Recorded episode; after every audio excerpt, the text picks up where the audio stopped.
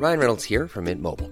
With the price of just about everything going up during inflation, we thought we'd bring our prices down. So to help us, we brought in a reverse auctioneer, which is apparently a thing. Mint Mobile unlimited premium wireless. Ready to get 30, 30, bit to get 30, bit to get 20, 20, 20, bit to get 20, 20, bit to get 15, 15, 15, 15 just 15 bucks a month. So, Give it a try at mintmobile.com slash switch. $45 upfront for three months plus taxes and fees. Promo for new customers for limited time. Unlimited more than 40 gigabytes per month. Slows. Full terms at mintmobile.com. Olá, amigos e amigas do saber. Neste episódio de hoje, nós vamos falar sobre estoicismo, quatro lições de Epicteto para uma sabedoria de vida. A razão pode nos ajudar a viver de maneira mais satisfatória. Muitas das tribulações pelas quais passamos têm origem em nossos pensamentos, de modo que enxergar a realidade sem ilusões pode nos poupar muito sofrimento. Este é um dos principais objetivos da parte prática da filosofia estoica, a qual nos oferece uma sabedoria de vida que pode diminuir nossa ansiedade, dissipar nossas falsas preocupações e até mesmo nos ajudar a lidar com a depressão. As diversas lições do filósofo estoico Epicteto que apresentaremos a seguir estão agrupadas em quatro categorias. Primeiro, não dependa do que não está em seu poder. Segundo, os pensamentos não são as coisas. Terceiro, nada nos pertence. E quarto, o filósofo se faz pela prática. Essas lições, agrupadas nessas quatro categorias, serão apresentadas após uma breve biografia do filósofo escravo e também uma breve introdução ao estoicismo. Então vamos lá, acompanhe.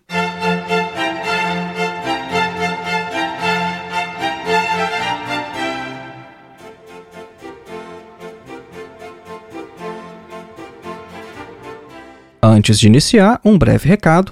Faça sua inscrição em nosso curso de Introdução à Filosofia, dos Pré-Socráticos a Sartre. O nosso curso tem mais de 14 horas de duração, oferece total flexibilidade, pois não há data nem de início e nem de término, e você ainda recebe um certificado ao final. O nosso objetivo é colocar você em contato direto com alguns dos principais textos de toda a história da filosofia. Então, ao invés de você ler comentadores ou literatura secundária falando sobre os filósofos, os nossos vídeos vão te preparar para ler diretamente textos de Platão, Aristóteles, Sêneca, Marco Aurélio, Santo Agostinho, Tomás de Aquino, René Descartes, Immanuel Kant, Hegel, Marx, Nietzsche, Sartre, etc. Para mais informações, acesse o link que está na descrição deste episódio ou então o link que você pode encontrar em nosso site www.filosofiaepsicanalise.org. O nosso segundo recado é sobre o nosso mais recente curso A Filosofia de Karl Marx, uma introdução. Este curso tem mais de oito horas de duração falando apenas sobre Karl Marx. E assim como o nosso curso de Introdução Geral à Filosofia, o acesso a este curso também é vitalício. Uma vez inscrito, você jamais vai perder acesso ao conteúdo e você pode fazer com total flexibilidade, sem data para iniciar ou sem pressão de tempo para concluir. Vejam que este não é um curso de introdução ao marxismo. O recorte que fizemos neste curso contempla os aspectos filosóficos do pensamento de Karl Marx, o que significa que aspectos econômicos, como por exemplo a mais-valia, não estão no escopo do curso. Isso se explica pelo fato de o marxismo ser uma tradição imensa que tem início nas obras de Marx, mas que abrange não apenas diversos outros pensadores além do próprio Marx, mas também várias outras áreas além da filosofia. E o nosso recorte não é pegar outros pensadores ou outras áreas, não é somente Karl Marx e a filosofia. E alguns dos temas que abordamos no curso são a biografia de Marx, o materialismo histórico, dialética, a religião como ópio do povo, o idealismo alemão, a tensão entre normatividade e descrição, a revolução como exigência da razão e vários outros temas. Para saber mais, clique no link que está na descrição deste episódio ou então no link que você encontra em nosso site, mais uma vez, www.filosofiaepsicanalise.org. Voltemos então ao nosso tema Estoicismo, quatro lições de Epicteto para uma sabedoria de vida. Então, inicialmente, quem foi Epicteto ou então Epiteto? A gente encontra o nome dele nessas duas formas: né? Epicteto com um C antes da letra T, ou então meramente Epiteto. E quem foi este filósofo? Epiteto nasceu por volta do ano 50 depois de Cristo na cidade de Hierápolis, na Frígia. Hoje essa cidade se chama Pamukkale e fica na Turquia. Epiteto era filho de uma escrava e foi trazido a Roma em idade incerta. Não se sabe se ainda enquanto criança ou então como o jovem rapaz. E Epiteto viveu como escravo na casa de um homem chamado Epafrodito. Ele foi logo cedo colocado em liberdade, não ficou muito tempo naquela situação de escravo, mas parece que ainda quando escravo ele já teve contato com a filosofia estoica. Então é por isso que a gente sempre fala de Epiteto como o filósofo escravo, porque ele de fato foi um filósofo que teve uma passagem pela escravidão. Depois de liberto, o Epiteto obteve grande sucesso ensinando filosofia em Roma. Só que com a proibição da filosofia nos anos 92 e 93, sob o imperador Domiciano, Epiteto então se mudou para Nicópolis, cidade onde ele morreu no ano 125. Assim como Sócrates, Epicteto não escreveu nenhuma obra, de modo que os textos que chegaram até nós em seu nome foram redigidos por um de seus alunos. Ao acentuar a precedência da prática à teoria, Epicteto se coloca ao lado de Sêneca como um dos representantes do estoicismo imperial. Imperial porque é época do Império Romano. Então, o estoicismo ele tem algumas características muito peculiares quando ele é praticado nessa época no Império Romano. O estoicismo surgiu bem antes, daqui a pouco nós vamos falar sobre isso. Mas o estoicismo na época imperial, ele tem essas características que a gente encontra não só em Epicteto, mas também em Sêneca e no imperador Marco Aurélio. Uma doutrina fundamental da obra de Epicteto diz respeito à distinção entre as coisas que estão em nosso poder e aquelas que não estão. Daqui a pouco nós vamos falar sobre isso. Os indivíduos, então, são responsáveis apenas por aquilo que está em seu poder, de modo que devemos limitar os nossos desejos àquilo que de fato depende apenas de nós. Os seres humanos vivem em um cosmos organizado, isso é parte da visão de mundo estoica, mas nós não podemos influenciar o curso das coisas. Então, para os estoicos, não faz sentido, por exemplo, lutar contra o destino. E a vida é apenas um teatro, no palco do qual nós somos os atores. O fatalismo da filosofia de Epicteto expressa nesse sentido o sentimento de impotência do indivíduo diante de um império de forças esmagadoras. Não obstante o período de crise, né? porque o Epicteto fez a sua filosofia num período de crise do Império Romano. Mas mesmo assim, é por isso que a gente vai ver que não é de se admirar que mais de 1900 anos depois, a sua filosofia, isso é, a filosofia de Epicteto, ainda continua proporcionando conforto e orientação em um mundo que é hoje tão incerto quanto era o mundo no tempo do filósofo escravo. Tendo em vista que Epicteto é um filósofo da tradição estoica, que é uma escola filosófica grega surgida no helenismo, então faz sentido a gente falar um pouquinho antes sobre o que é estoicismo, para a gente compreender onde que o Epicteto está inserido na história da filosofia. Então vamos lá, vamos falar brevemente, de maneira bem geral, o que é o estoicismo, a escola filosófica do Epicteto. Os estoicos dividiam a filosofia em três partes: em física, lógica e ética. E de maneira análoga a um ser vivo, a física seria o sangue e a carne da filosofia, a lógica, os seus ossos e nervos, e a ética, a sua alma. E para os estoicos também, teoria e prática eram inseparáveis, e a filosofia deveria conduzir a uma vida sem perturbações, a chamada ataraxia, ou imperturbabilidade da alma. O meio para alcançar este fim, ou seja, o meio para se alcançar a ataraxia ou a imperturbabilidade da alma era a apatia, que no grego é a palavra apateia. E o que é essa apatia? É uma insensibilidade diante do prazer e da dor. Então, até hoje, o adjetivo estoico designa alguém que não se importa com nada, alguém que é insensível, indiferente a tudo o que lhe acontece, que não é abalado por nada.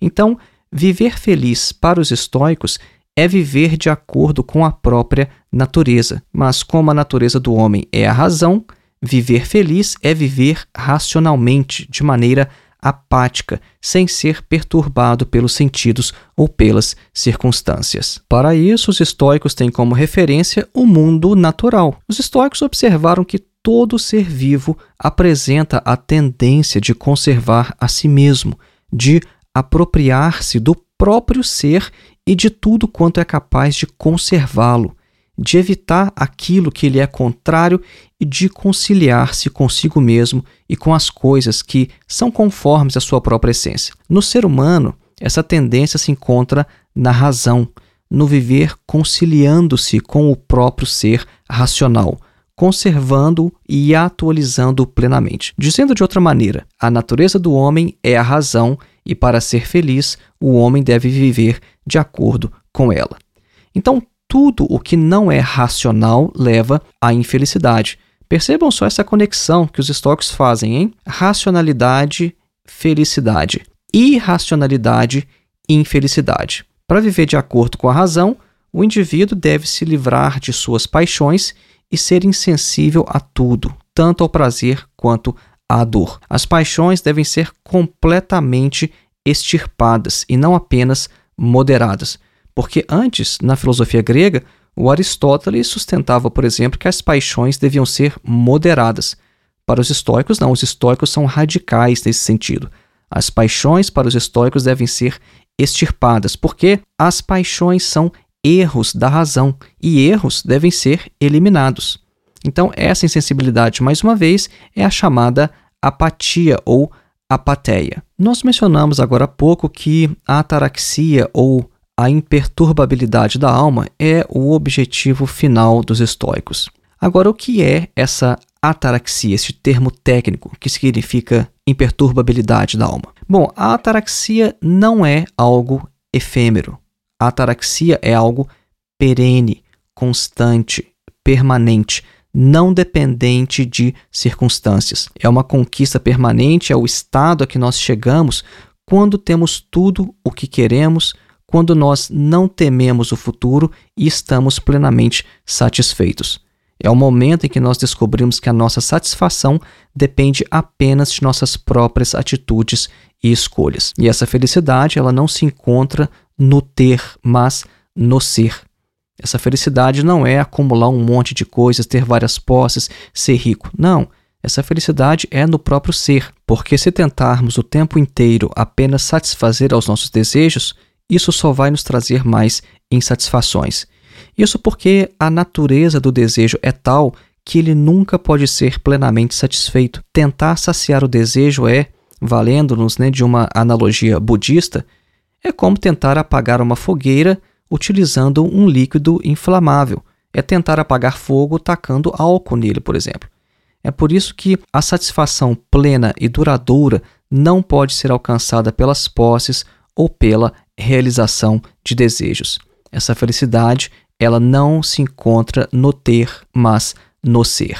Então, até agora no episódio, nós apresentamos uma breve biografia de Epicteto, falamos quem é este filósofo escravo e depois nós falamos brevemente sobre as principais características da escola estoica. A partir de agora, nós vamos apresentar algumas lições de Epicteto que estão organizadas ou agrupadas em quatro categorias. E nós vamos começar falando sobre a seguinte: não dependa do que não está em seu poder. Então vamos lá. Fundamental para a filosofia de Epicteto é a clara distinção que ele faz entre as coisas que estão em nosso poder e aquelas que não estão. Por exemplo, em nosso poder estão nossos pensamentos, nossos impulsos, nossos desejos, ou então a nossa repulsa por algumas coisas. Essas são coisas que estão em nosso poder. Agora, outras coisas não estão em nosso poder, tais como o nosso próprio corpo, as nossas posses, a nossa reputação, ou então os nossos cargos, as coisas que fazemos, cargos públicos ou não. Então, as coisas que estão em nosso poder são livres por natureza, no sentido de que elas não podem ser impedidas, elas não podem ser colocadas em cadeias, em grilhões essas coisas não podem ser acorrentadas ou tiradas de nós. Agora, por outro lado, as coisas que não estão em nosso poder são fracas e totalmente dependentes, de modo que elas podem ser tomadas de nós. Vejam só que interessante, hein? O Epicteto considera que o nosso corpo é algo que não está em nosso poder. Essa distinção vai ser muito importante em diversas reflexões, e uma delas é basicamente o seguinte: os nossos objetivos de vida devem ser colocados de tal modo que as nossas maiores aspirações devem depender apenas de nossas próprias forças. Vamos dar um exemplo aqui. Se eu coloco como alvo de vida me tornar um artista famoso e reconhecido, por exemplo, provavelmente eu vou trazer a mim mesmo inquietações e infelicidade. Por quê? Porque ficar famoso não depende apenas de mim. Isso depende também do reconhecimento dos outros. Agora, compare isso com um outro objetivo, que é o objetivo unicamente de me tornar um artista. Se o meu objetivo de vida é unicamente este, me tornar um artista, as chances de me frustrar são muito menores. Por quê? Porque a minha formação enquanto artista depende basicamente apenas de mim, do meu talento e do meu esforço. Então, o indivíduo que almeja ser livre, ele não deve desejar aquilo que está em poder dos outros, porque se ele o fizer, será um escravo. E Epicteto nos ensina o seguinte: nós jamais devemos entrar em uma luta na qual não está em nosso poder vencer. Então, ao se colocar qualquer plano, qualquer projeto de vida, primeira pergunta: eu tenho condições de fazer isso por mim mesmo? Eu dependo de alguma coisa que não está em meu poder? Se você tiver essa dependência, talvez seja melhor não fazer esses planos, porque isso pode lhe trazer preocupações, insatisfações, frustrações. Epicteto também nos ensina que nós não devemos desejar o impossível. Ele dá um exemplo, ele fala o seguinte: olha, o indivíduo que deseja, por exemplo, que os seus filhos, esposa ou então amigos vivam para sempre, é um tolo, porque esse indivíduo quer que as coisas que não estão em seu poder passem a estar e que aquilo que não lhe pertence passe a ser sua propriedade. Então, muito cuidado a desejar o impossível. Este é um exemplo exagerado. Provavelmente ninguém deseja isso literalmente porque a gente sabe que a morte é uma realidade. Mas o que importa aqui é o princípio que está expresso no exemplo: não desejar o impossível. Nós vamos fazer agora a nossa clássica pausa musical a fim de que você absorva o conteúdo exposto até o momento. Você vai ouvir uma obra de Beethoven o Quarteto de Cordas número 16 em Fá maior, opus 135.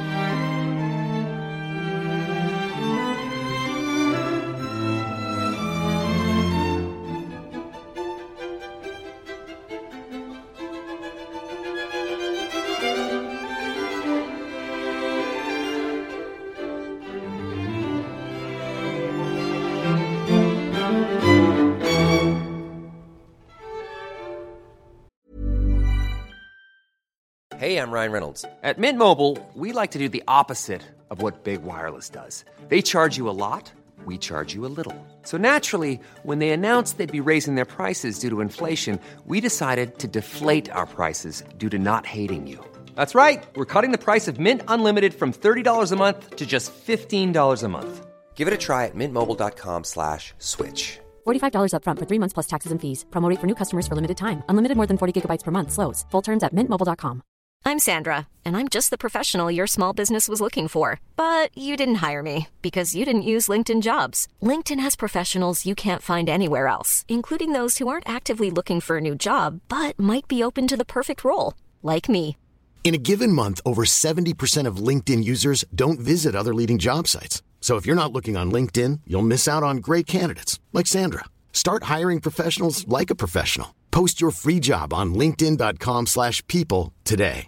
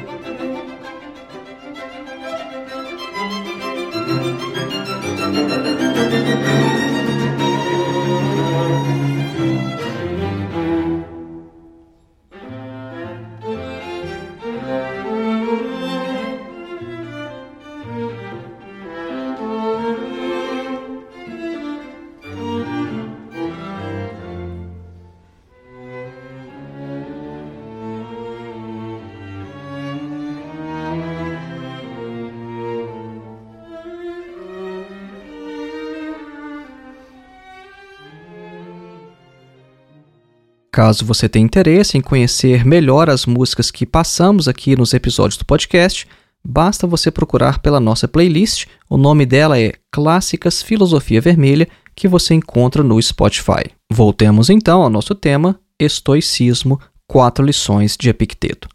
Antes da nossa pausa musical, nós tivemos a primeira lição, que foi Não dependa do que não está em seu poder. A segunda lição é os pensamentos não são as coisas. Epicteto afirma que não são as coisas que de fato amedrontam os seres humanos, mas os pensamentos sobre as coisas.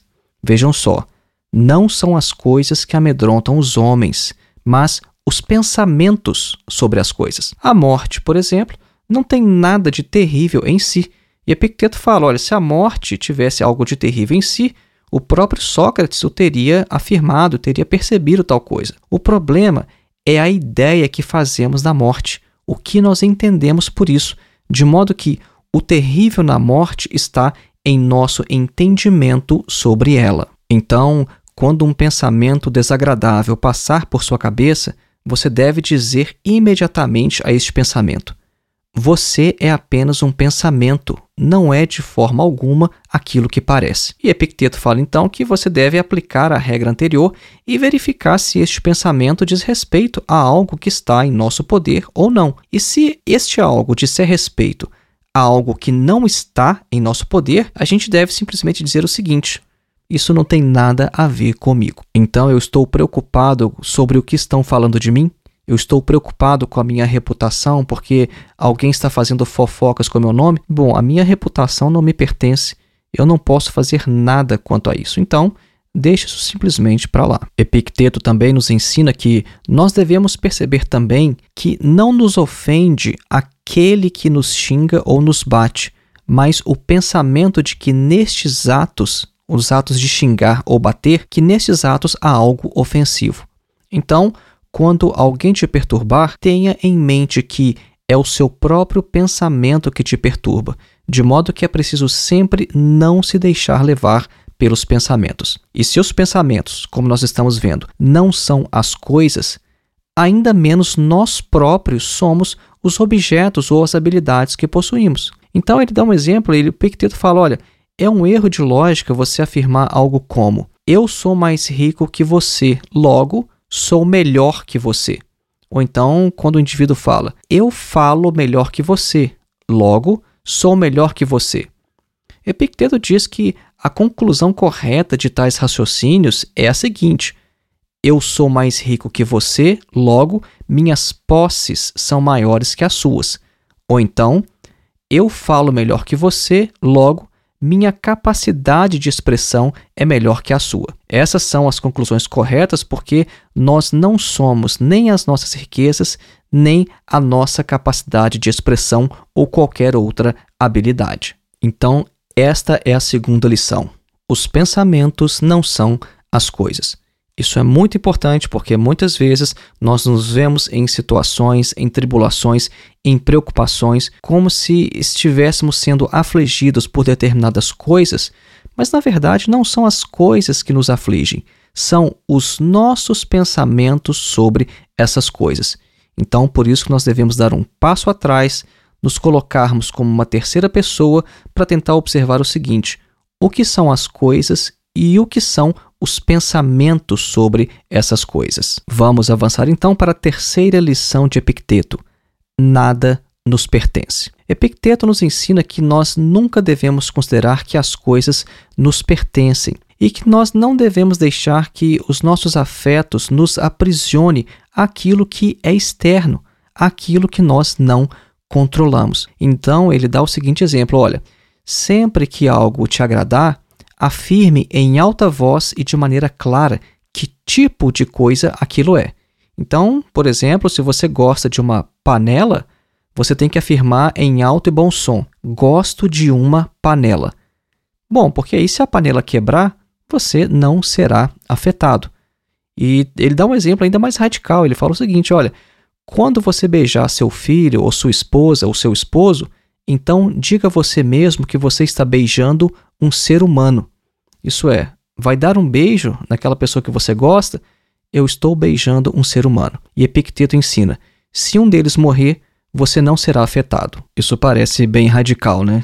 Os estoicos, de fato, são muito radicais nessa questão das paixões, no controle dos afetos.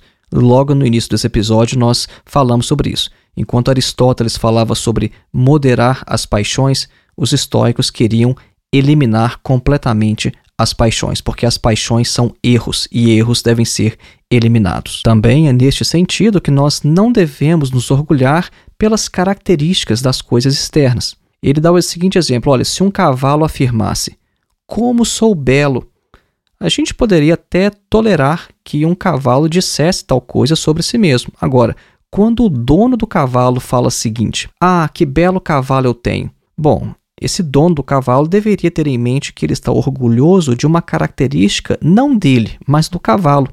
O que pertence ao dono é unicamente a ideia, o pensamento, a representação.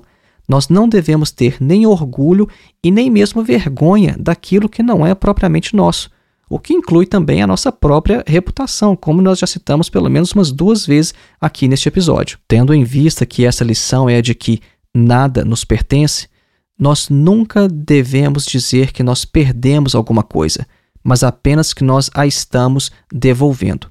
Então, Epicteto dá o seguinte exemplo: se seu filho morreu, você apenas o deu de volta. Se a sua mulher, se o seu marido morreu, você apenas a deu de volta ou o deu de volta. A nossa relação com as coisas deve ser sempre a de um viajante em um hotel tudo o que pensamos que possuímos não passa de bens alheios sob os nossos cuidados. Nós somos na vida como convidados de uma refeição. Se determinada comida está sendo oferecida a você em uma refeição, se está passando o prato por todo mundo, Então você vai estender a sua mão e você vai colocar modestamente um pouco daquilo no seu prato. Mas se não te oferecerem, também não vá atrás. Esta lição de que nada nos pertence é importante porque, se um corvo anunciar maus presságios, nós não devemos nos preocupar com isso.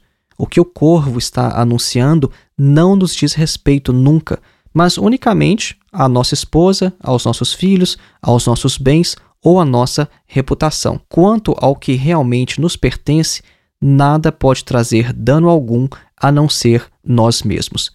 Então, por que temer o futuro? Por que viver angustiado? Nós só devemos nos preocupar com as coisas que estão sob o nosso poder, aquilo que de fato nos pertence.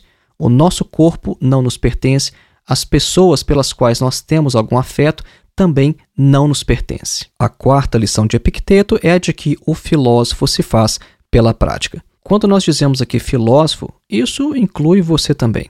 Se você se coloca numa posição de estar aprendendo filosofia, você também é objeto dessas reflexões, porque essas lições de Epicteto são lições para aqueles que aspiram à filosofia. Então, tudo que ele fala, tudo que está escrito aqui, diz respeito àqueles que querem se tornar filósofos. E se você tem o objetivo de viver de acordo com a filosofia do estoicismo, então este filósofo que estamos falando aqui é você também. Então, o filósofo se faz pela prática. Então, o que o Epiteto nos ensina sobre a postura, a conduta do filósofo na vida, na sociedade? Bom, uma das primeiras lições é que o filósofo deve se calar na maioria das vezes, ou então falar apenas o necessário e com poucas palavras. Se a situação exigir alguma conversa, então você deve falar, mas não de coisas cotidianas, né, e dar alguns exemplos da época que a gente pode muito bem trazer para o nosso contexto, né? E na época ele estava falando o seguinte: olha, você não vai falar de coisas cotidianas, não vai falar de lutas de espadas, de corridas de cavalos, sobre atletas, comidas, bebidas ou essas coisas que se falam em todo lugar, e especialmente não de pessoas. Não fale sobre pessoas nem para maldizer e nem para louvar e nem mesmo para fazer comparações. No final das contas, o melhor é evitar comer em companhia de estranhos e de pessoas vulgares.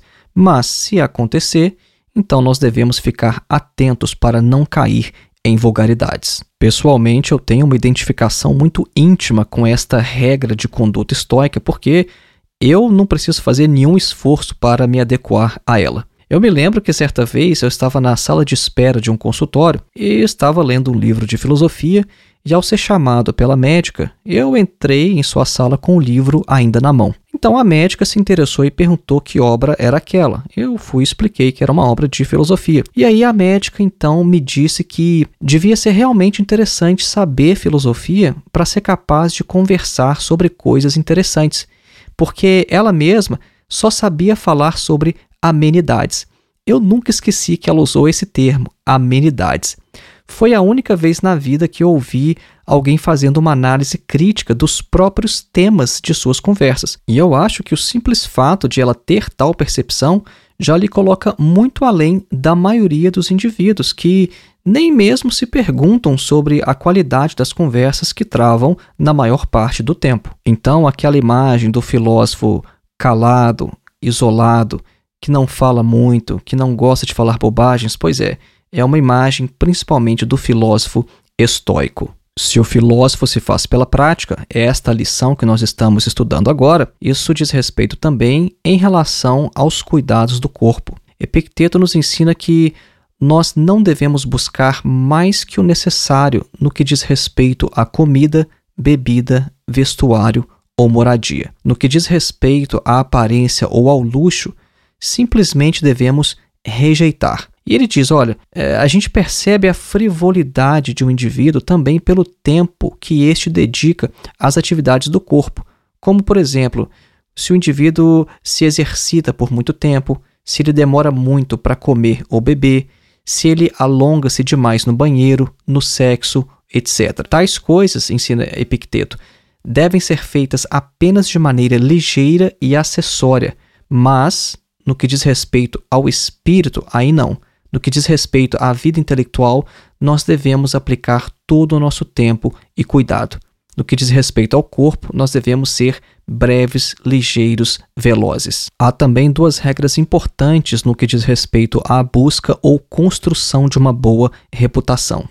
Se você ficar sabendo que alguém está falando mal de você, não tente se defender, mas diga apenas: essa pessoa não sabe dos meus outros defeitos, porque se soubesse, não estaria falando apenas destes. E outra lição de Epicteto: quando estiver em sociedade, evite ficar falando de seus próprios atos ou aventuras com muita frequência e de maneira desmesurada, porque não é tão prazeroso para os outros ouvir sobre as suas aventuras na mesma medida que é prazeroso para você falar sobre elas. O filósofo também não deve nunca se auto-intitular assim. O filósofo não sai por aí dizendo eu sou um filósofo. Não, ao invés de falar de filosofia entre os leigos, o filósofo deve simplesmente agir entre eles. Então não tem dessa de falar demais não. Não fale, haja. Você deve mostrar sua filosofia na prática, em seus atos. Ao invés de apenas falar, por exemplo, como se deve comer, o filósofo deve comer da forma correta diante de todos, porque o filósofo se faz pela prática. O primeiro e mais necessário capítulo da filosofia é aquele da aplicação da doutrina à vida, como, por exemplo, não mentir. Se a doutrina é essa, não mentir, então você tem, em primeiro lugar, não mentir. Apenas depois disso é que você deve investigar por que não mentir. E o terceiro passo depois desse ainda seria a fundamentação e a explicação do passo anterior. E Epicteto, como um bom filósofo estoico, ele também reafirma: nós devemos enxergar o mundo e a vida como um grande teatro, no qual somos os atores. Se no teatro do mundo nós devemos interpretar o papel de mendigo, que assim o seja. Se nós devemos interpretar o papel de um senhor, também o façamos. Ao pensar que nós estamos apenas representando um papel, nós conseguimos ver claramente que nós não somos aquilo que fazemos. E, última regra muito importante: a morte deve estar a todo momento diante de nossos olhos, porque assim nós evitamos vulgaridades e satisfações de desejos impetuosos. Então, as quatro lições de Epicteto que aprendemos neste episódio não dependa do que não está em seu poder. Os pensamentos não são as coisas. Nada nos pertence. E o filósofo se faz pela prática. Lembrando mais uma vez, faça a sua inscrição em nosso curso de Introdução à Filosofia. O link para o nosso curso está na descrição deste episódio e também o nosso curso de Introdução à Filosofia de Karl Marx. Se você considera que a internet é um lugar melhor com o nosso trabalho do que sem ele, seja um de nossos apoiadores através da plataforma Apoie-se.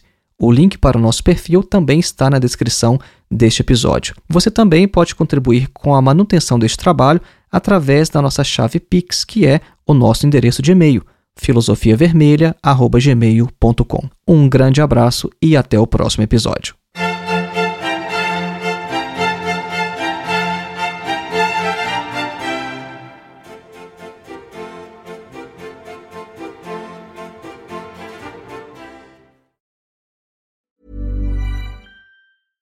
Mom deserves the best, and there's no better place to shop for Mother's Day than Whole Foods Market. They're your destination for unbeatable savings, from premium gifts to show-stopping flowers and irresistible desserts. Start by saving 33% with Prime on all body care and candles. Then get a 15-stem bunch of tulips for just $9.99 each with Prime. Round out Mom's menu with festive rosé, irresistible berry chantilly cake, and more special treats. Come celebrate Mother's Day at Whole Foods Market.